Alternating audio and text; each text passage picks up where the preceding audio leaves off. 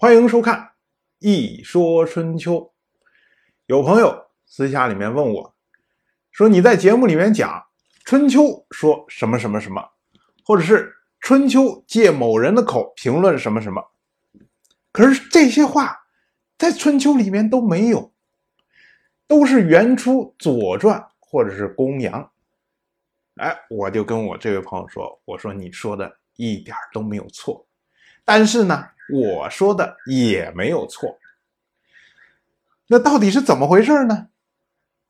我我们本期做一期番外，来讲讲春秋的易经三传。我们知道《春秋》这本书前面讲了，原来呢是鲁国史官花了两百多年，一年一年这么着记录下来的。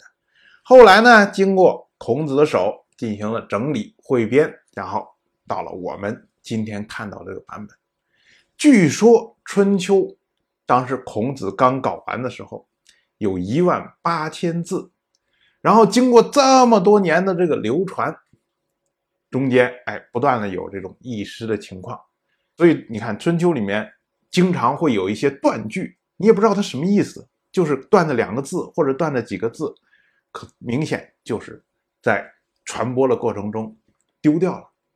所以呢，今天我们看到的版本，据说大概有一万六千五百多字。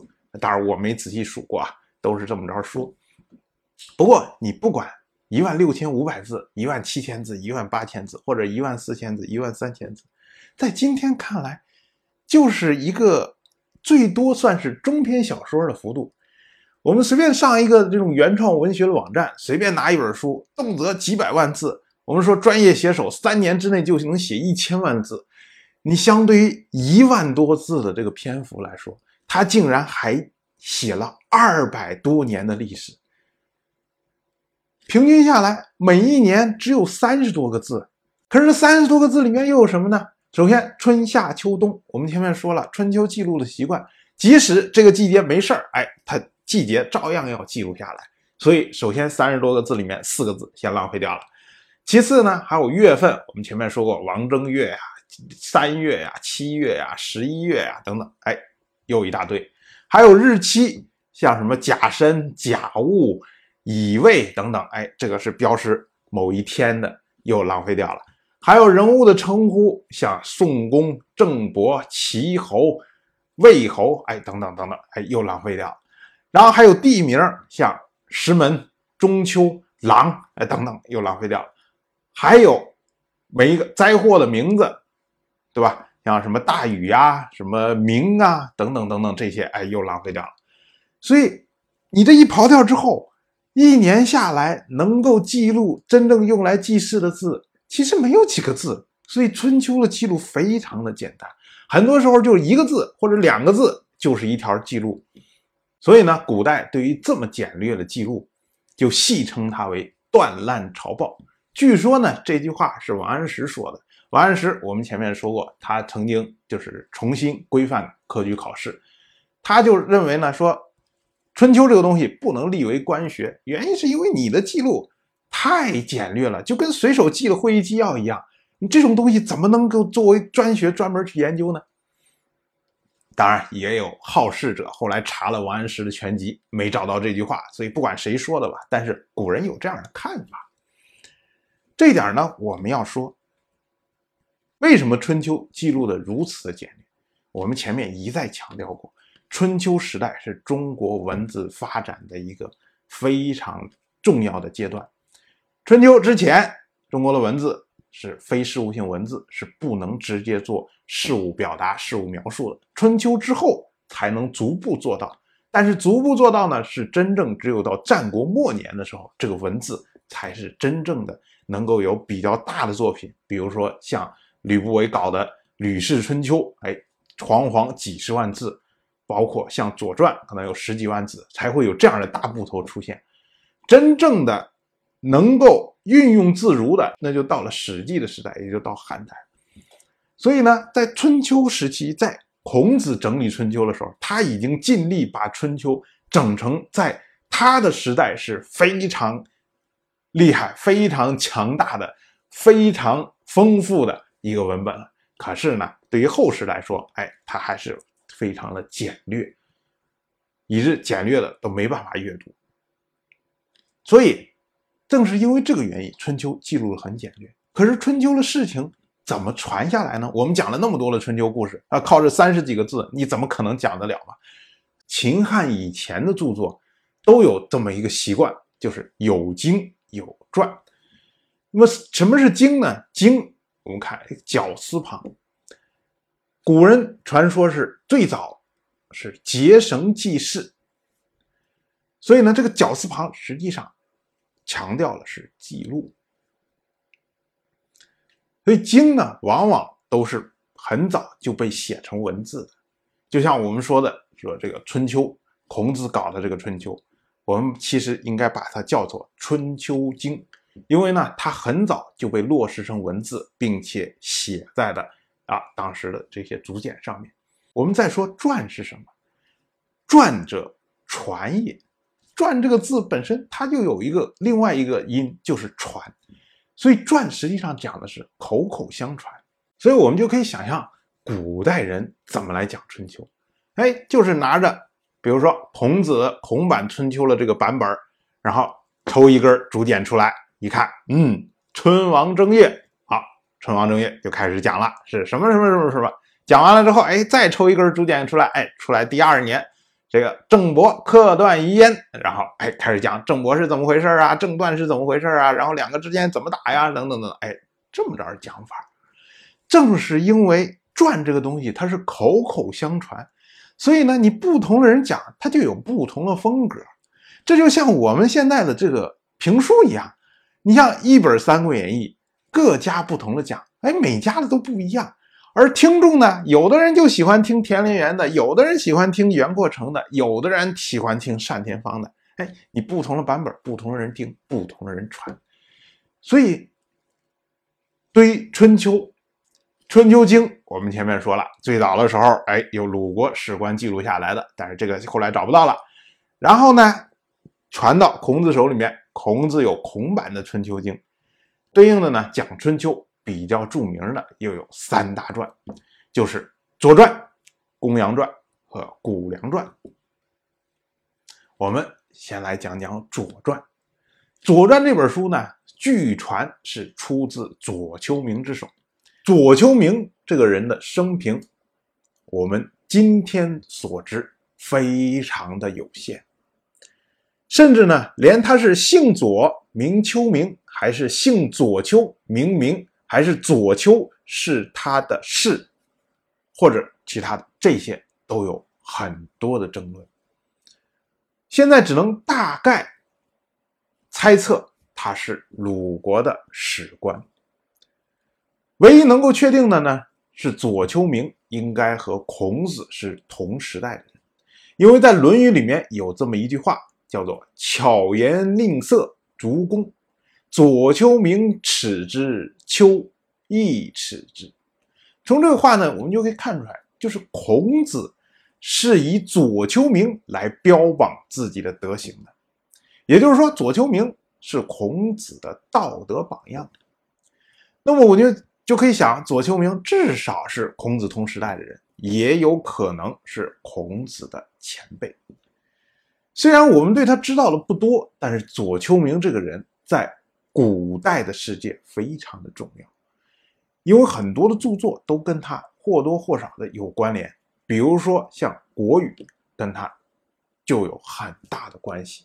当然了，这个是题外话，我们有机会的时候可以拿出来再来介绍。左丘明搞了《左传》这个东西，也被称为《左氏传》。他呢，将《左传》传给了。曾参，曾参是孔子的弟子曾子的儿子。这点说起来很有趣，就是曾参论述起来是孔子的徒孙可是呢，他没有学孔版的《春秋》，而是学的左丘明的《左传》，或者叫左丘明的《左氏春秋》。由此，我们可以想见《左传》。在当事人心目中的地位，曾参呢，他后来碰到了一个在后世非常有名的同门，这个人叫做吴起。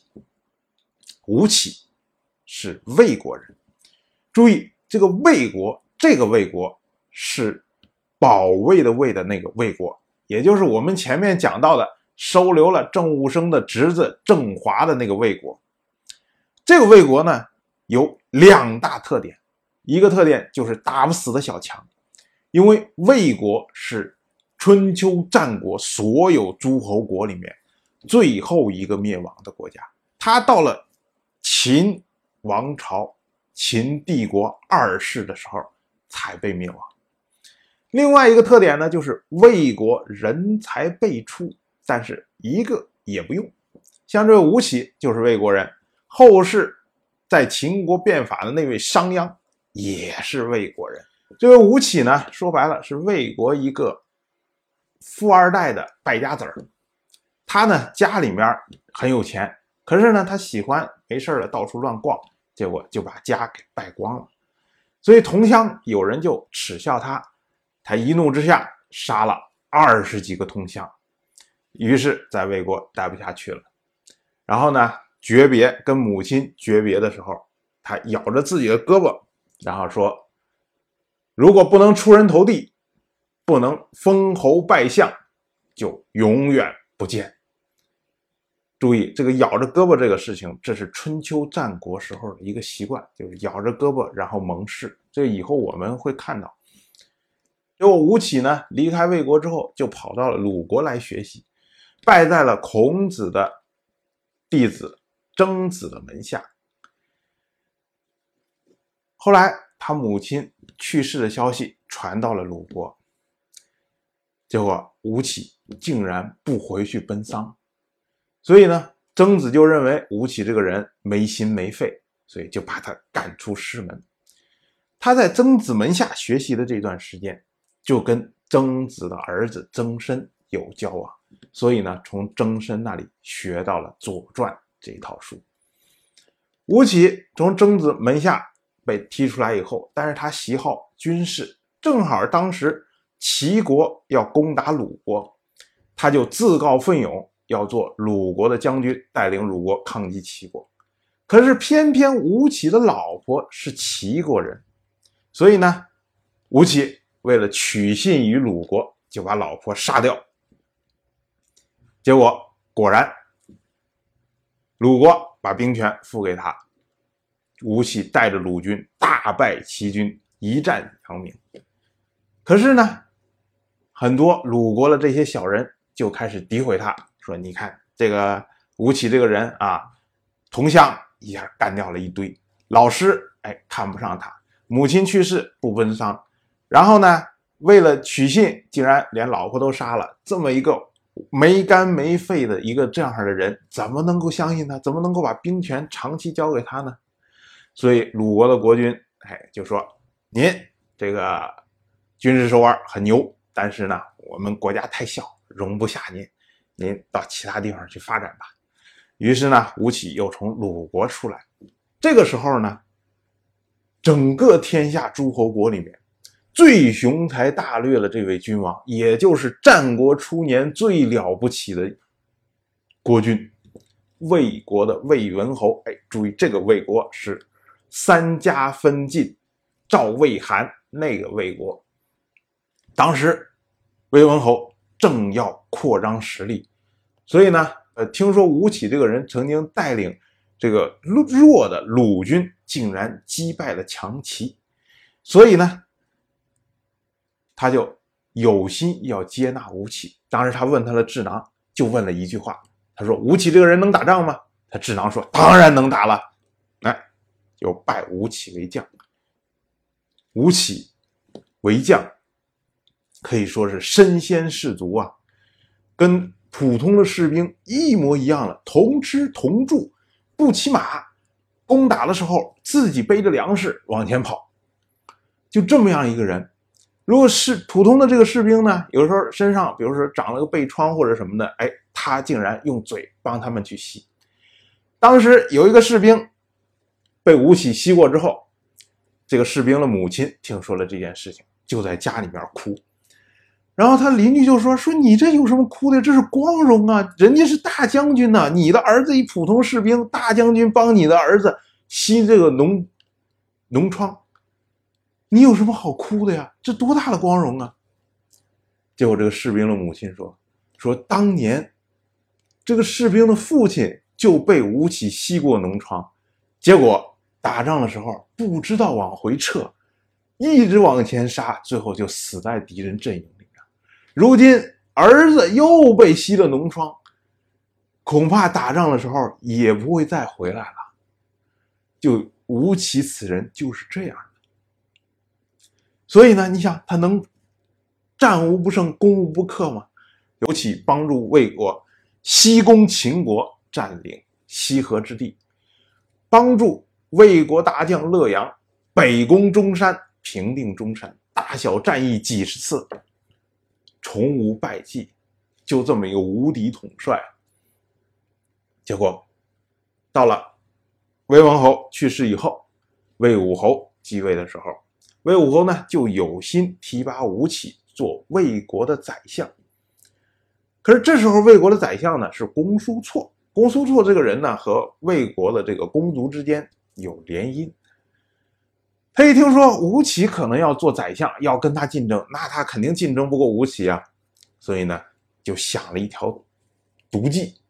他跟魏武侯说：“说你看这个吴起这个人呐，哎，名声不太好，虽然能打，恐怕他有异心，所以呢，您要任命他做宰相之前，最好试试他。”魏武侯说：“那怎么试呢？”公叔痤就说：“这个事儿简单呢，您只要试探一下吴起。”让他做魏国的驸马，如果他愿意呢？哎，这就说明他没异心；如果他不愿意，就说明他有可能想去其他国家发展。魏武侯一听，哎，觉得挺好。他哪知道这是公叔痤的计呀？公叔痤这边建议完了之后，回去以后马上邀请吴起到自己的府邸来，然后公叔痤呢就求他老婆当着吴起的面扇他耳光子，啪啪啪啪。呀，他老婆就是魏国的公主，所以吴起到了公孙策府上一看，哎，这怎么回事啊？这是魏国的公主扇着公孙策，噼啪的扇。然后吴起就觉得，哎呀，这个魏国的公主太刁蛮了。转头，魏武侯请他过去商量，说，哎，我这有个魏国的公主，我想让你来做魏国的驸马，怎么样？吴起一想，哎呀，魏国的公主这么刁蛮，将来我娶回家以后，这了不得呀。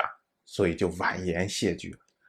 结果魏武侯就以为说：“哎，吴起，你这个人好像有异心呐！我把公主嫁给你，你都不愿意。”所以你想，吴起能有好处吗？没有几年的时间，就被从魏国赶出来。然后吴起呢，就流浪到了楚国。到了楚国之后啊，楚国当时也是一位雄才大略的国君呢。他打算要在楚国实行变法，正缺人。一听吴起来了，哎，挺好。可是呢，吴起这个人在楚国并没有太大的威望，所以呢，楚悼王就把吴起放在边境上，给他机会立功。这时候恰好是魏赵之间发生三年战争，而赵国打不过魏国，所以呢。就向楚国求援，楚国呢就派了吴起去救助赵国，结果吴起大败魏军，所以当时在楚国一下声望大涨。楚悼王哎就借机把吴起召回到楚都，任命他做令尹，令尹实际上就是楚国的宰相，然后让他主持楚国变法。结果吴起大刀阔斧。变法，当时呢得罪了很多人，可是巧不巧，就是这个楚悼王啊，虽然雄才大略，可是寿命太短。吴起刚变法不到一年，楚悼王就去世了。结果吴起得罪了那些楚国的贵族，愤怒的在楚悼王的灵堂上就要追杀吴起。结果吴起没有办法的情况下，抱住楚悼王的尸体。还是被乱箭射死。可是呢，就这么一报，不仅为自己复了仇，而且延续了楚国的国诈。因为很多人射他的这些人，要追杀他的这些人，这些箭射到了楚悼王身上。于是新君上台，第一件事就开始，谁曾经射箭射到。这个先君的身上，这是大不敬啊！抄家灭族啊！一共灭了七十一家。由此可以看到，这是吴起这么着的一生。我们一听吴起这个人，这是战国初年的名将，大家都看重的是什么？军事方面的才能，却没有想到，他同时也是善于春秋，他能把整部《左传》。背诵如流，所以是一个儒将的身份。所以呢，在魏国想让他做宰相，在楚国想让他做令尹，就是这个原因。当然，吴起呢，戎马一生，所以呢，他的这个所学到的这个《左传》，不可能像前面曾参呐或者左丘明这些人可以开馆授徒，对吧？他呢，只好把这个《左传》传给他的儿子。他的儿子呢叫吴期，吴期在吴起死了之后，仍然受到楚国的敬遇，但是这个人呢就寂寂无名，哎，没有做出来什么非常大的这种举动，跟他父亲哎相差很远。可是呢，因为他仍然还是在楚国的上流社会，所以结识很多楚国的这些名流，其中有一个人叫做夺交，夺交呢是楚国的太傅。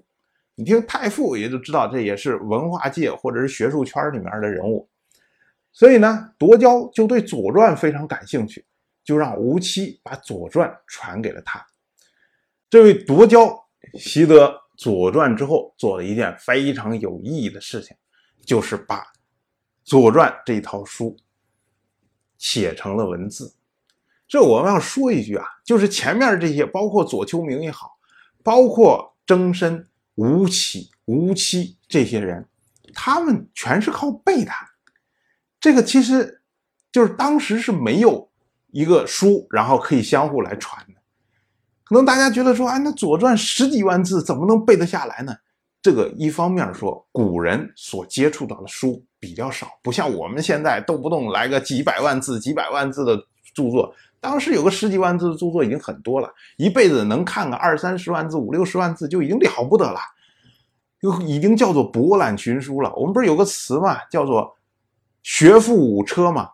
可是当时都是竹简啊，你就算五车换成现在的纸书来说的话，可能也就是这么大一个小包就装得下了。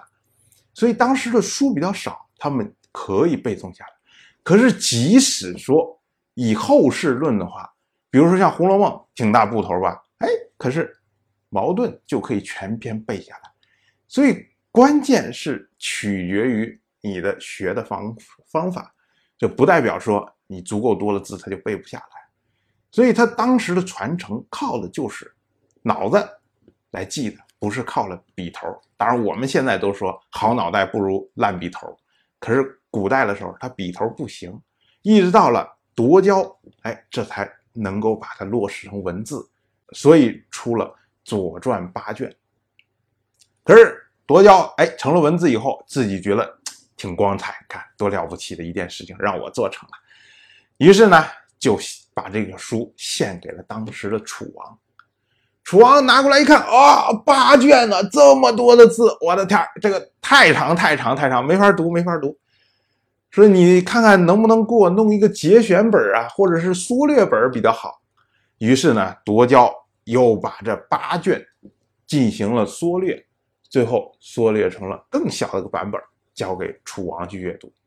后来这个更小的版本呢，夺交起了个名，叫做《夺士微》，哎，就是夺士，就是他自己搞出来了这个微小版的这么一个左传。但是不管怎么说，它成了八卷的左传是。我们现在已知的最早的《左传》成书的记录。后来呢，有了文本之后，哎，这个传播就更广阔了。从夺交这儿传到了另外一个人的身上。这个人呢，叫做于清。于清是战国时代的一个游士，就是到处求学、到处求富贵，哎，这么样的一个人。他呢，最出名的事情就是去见赵王。一见赵王的时候，赵王赐给白璧一双，黄金百亿。哎，可想这个人呢，就是一见倾心。二见的时候呢，就是拜为上卿。三见的时候就授予相印，封万户侯。可想这个人的才学，而且这个人人品也不错。当时呢。有一个魏国原来的宰相叫做魏齐，魏齐这个人得罪了秦国的宰相，当然这个事情其实并不是很光彩，当然我们就不展开说了。可是不管怎么说呢，他得罪了秦国宰相，那就没好果子吃啊！秦国当时的秦王就要想尽办法的把魏齐给搞死。最早的时候呢，魏齐庇护在赵国的平原君门下，可是后来呢，平原君被。秦王给诓到秦国去了，然后秦王就扣着平原君说：“你赵国，如果你不把这个魏齐给干掉的话，那我就把平原君给扣住，永远不放。”哎，这这个秦国一贯一贯的伎俩吧，就喜欢用这种招数。所以呢，赵王就开始追杀魏齐，魏齐后来就没有地方跑啊。这时候于青听说了之后，于青就挂印封金呐。说是为朋友两面插刀，就是这样啊！你挂印封印，我所有的富贵不要了，跟着魏齐一块逃亡。然后于青就跟魏齐出主意，说当世之间能够跟秦王抗衡的只有一个人，那就是魏国的公子魏无忌。所以我们要去投靠，只能去投靠魏无忌。所以两个人，当当当当当，就跑到这个魏无忌的门下。然后就求见魏无忌，魏无忌那人家消息多广广啊，耳目众多呀。一听说魏齐来了，就知道肯定是不是什么好事儿，这是麻烦事儿啊，烫手了山芋。当时魏无忌就稍稍的犹豫了一下，正好呢，他的谋士智囊侯嬴在身边，然后魏无忌就问说：“这个魏齐这个人到底怎么样啊？”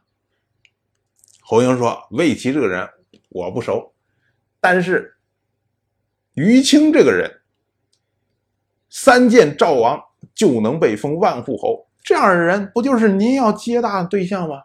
如今投到门前了，您连见都不见，这成什么体统？”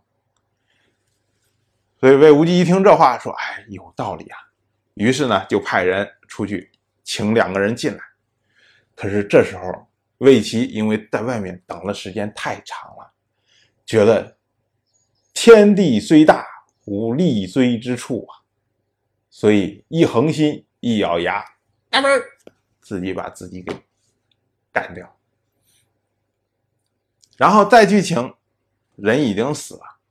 于青一看也是寒心呐，于是呢，就从此远离这个官场。退而跑到山中去修书，因为于青也是善《左传》，所以呢，他按照《左传》重新汇编了一套，叫做《于氏春秋》，也算是历尽平生所学。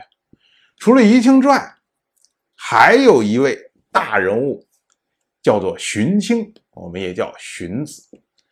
荀子呢，据说是从于青手里面习得的《左传》。当然了，因为荀子后来跑到了春申君的门门下，被封为兰陵令，所以呢，也有可能是在楚国习得了《左传》。但是不管怎么说，荀子这么大人物，他习得了《左传》之后，又开馆授徒，把他继续传扬天下。荀子呢，最有名的一位弟子。就是李斯，他是秦始皇手下的第一智囊，后来辅佐秦始皇平定六国，一统九合。哎，就是李斯。尤其后世，我们运行了上千年的三公九卿的制度，就是出自于这位李斯，而小篆体也是出自于这位李斯，这都是荀子一系的人马。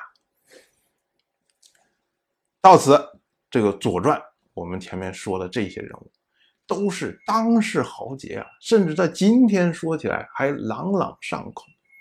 所以由他们手中所传出来的《左传》，影响力可想而知。甚至后来孔门把他们这种分批分期、不停的在修缮的过程中，形成了《左传》的文本，收录了一份哎，藏在他们那个墙壁的夹层之中。到后来孔门装修的时候，哎，才被挖掘出来。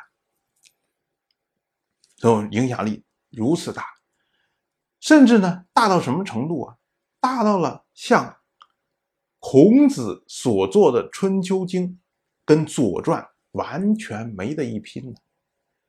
因为在我们看所有秦汉之前的这些著作，你就会发现里面只要引到《春秋》，说《春秋》说什么什么什么什么，然后这句话你在孔子的《春秋经》里面通通找不到，在《左传》里面就可以找得到。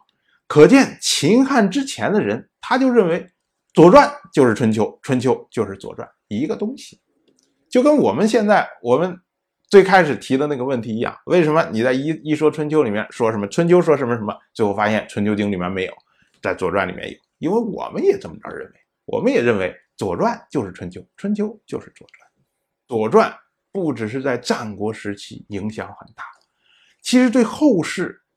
影响也非常广泛，尤其是《左传》里面撰写了大量的关于军事方面的描述。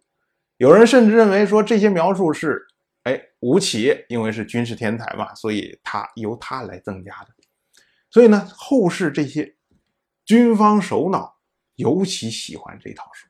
比如说我们熟知的关云长，当时土山约三世，哎，这个降了曹操，曹操呢就想把。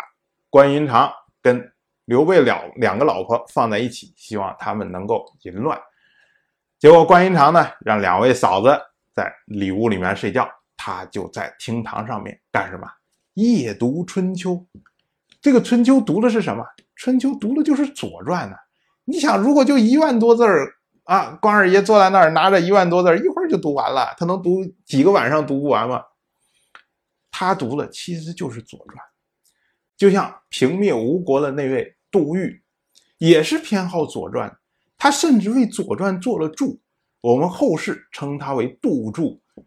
杜注到今天为止仍然是研究《左传》一个非常重要的工具，所以，我们就可以想想《左传》的影响力有多么的大。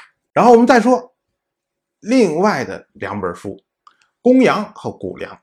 这两本书啊，师出同源，都是出自子夏。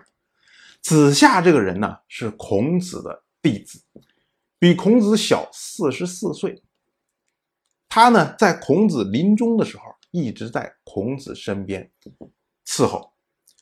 所以呢，我们就可以想象，为什么《公羊传》《谷梁传》都是出自这位子夏呢？就是因为孔子在治春秋的时候。子夏在旁边辅助，我们甚至可以认为，子夏可能在这个整个编辑整理的过程中起到了非常大的作用。所以呢，他对于孔子所做的这个《春秋》的由来和意愿都有非常深刻的理解，高于同门的理解。所以，我们看，你看，我们之前说说《左传》的时候。孔子的弟子曾子的儿子曾参学的是《左传》，而不是《春秋经》，也不是《公羊》或者是《谷梁》。原因就在这儿，就是这些人他们对于《春秋经》的理解没有子夏更大，所以子夏呢，在孔子死后守孝了三年，然后就跟同门之间发生不和，子夏负气。出走，到了今天河南安阳一带，也是开馆授徒，据说弟子三百，然后在河南这一带的声势甚至盖过了孔子。所以呢，当时还是那位魏文侯，听说子夏哎这么了不起，所以呢就亲自拜子夏为师。所以魏国初年呢，大量的人才都是从子夏这儿来的，包括我们说那位帮助魏国变法的李礼，李礼就是子夏的弟子。李礼著了一本书，叫做《法言》。后来呢，商鞅就是拿着《法言》到了秦国进行了变法。所以我们可以说啊，你看商鞅变法往上一推，你发现其实根儿是在孔子那儿。而魏国的变法呢，这个变法的人是孔子的徒孙所以整个的这套体系都是从孔门来的。当然这是题外话。然后我们再说子夏。结果到年老的时候上子，结果把眼睛给哭瞎了。后来到了八十多岁的时候，觉得自己身子骨还行，想着最后一次到曲阜去祭拜老师，所以呢，组织了一批人，哎，搞了一个曲阜观光团，从河南这边往山东走。可是，在路上的时候不幸病逝，然后他的弟子呢就想。把他的这个遗体送回他的老家，他老家呢是温地，也就是今天的河南的焦作。可是，在路上遇见了风暴，实在是没有办法，所以只好在当地掩埋。所以呢，在今天，山东有子夏墓，河南有子夏冢，就这么样一个人物。子夏呢？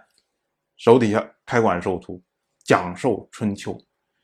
他下面的弟子三百，其中有名的两个人，一个叫公羊高，一个叫谷梁次。其实呢，当时得到子夏春秋的不只是这两个人，还有其他的人。可是这些人到最后，他们口口相传，口口相传，最后没有形成文本，所以这些版本就没有了，丢掉了。而公羊高、谷梁次这两个人，他们在自己的家族之内不停的传播下来，一直到了汉初的时候，逐步也学《左传》，形成了文本。到了汉武帝时期，又出现了一位大牛人，叫做董仲舒。董仲舒他就是师从于公羊家学的《公羊传》。自己搞了一本书，叫做《春秋繁露》。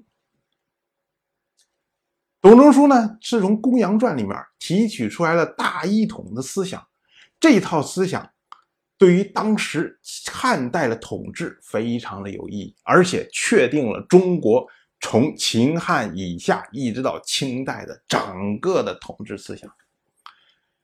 由此，董仲舒把这套东西哎进献给了汉武帝。所以才有了罢黜百家，独尊儒术，哎，这一套思想的由来。你想，既然能做到罢黜百家，自然公羊一下就要居成了官学，成了最当时最辉煌的一套学问。就是我们要多说一句题外话：汉代的时候，两大牛人。一个就是这位董仲舒，哎，据说他父亲是董允。董允是谁呀？就是我们传说中七仙女嘛。董仲舒是有上天的仙家的血脉的。另外一位是谁呀？贾谊。贾谊写的《过秦论》，并且呢提出来了阴法阳儒这一套思想，一直到今天，阴法阳儒仍然在起作用。当然，这个是题外话。您说公羊首先成了这个官学，到后来呢，谷梁哎也冒起来成了官学。原因很简单啊，因为公羊、谷梁这往上一追都是在孔子一脉。孔子既然成了圣人，他们成为官学是迟早的事情。到最后呢，受到众人喜欢，经过无数大人物的手成型的《左传》，才成为官学。我们前面花了很大的篇幅，讲了三传由来，哎，以及经手的这些名人的一些简单的介绍。那么，我们再来说一说这易经三传，或者说两经三传，它们之间到底是什么关系呢？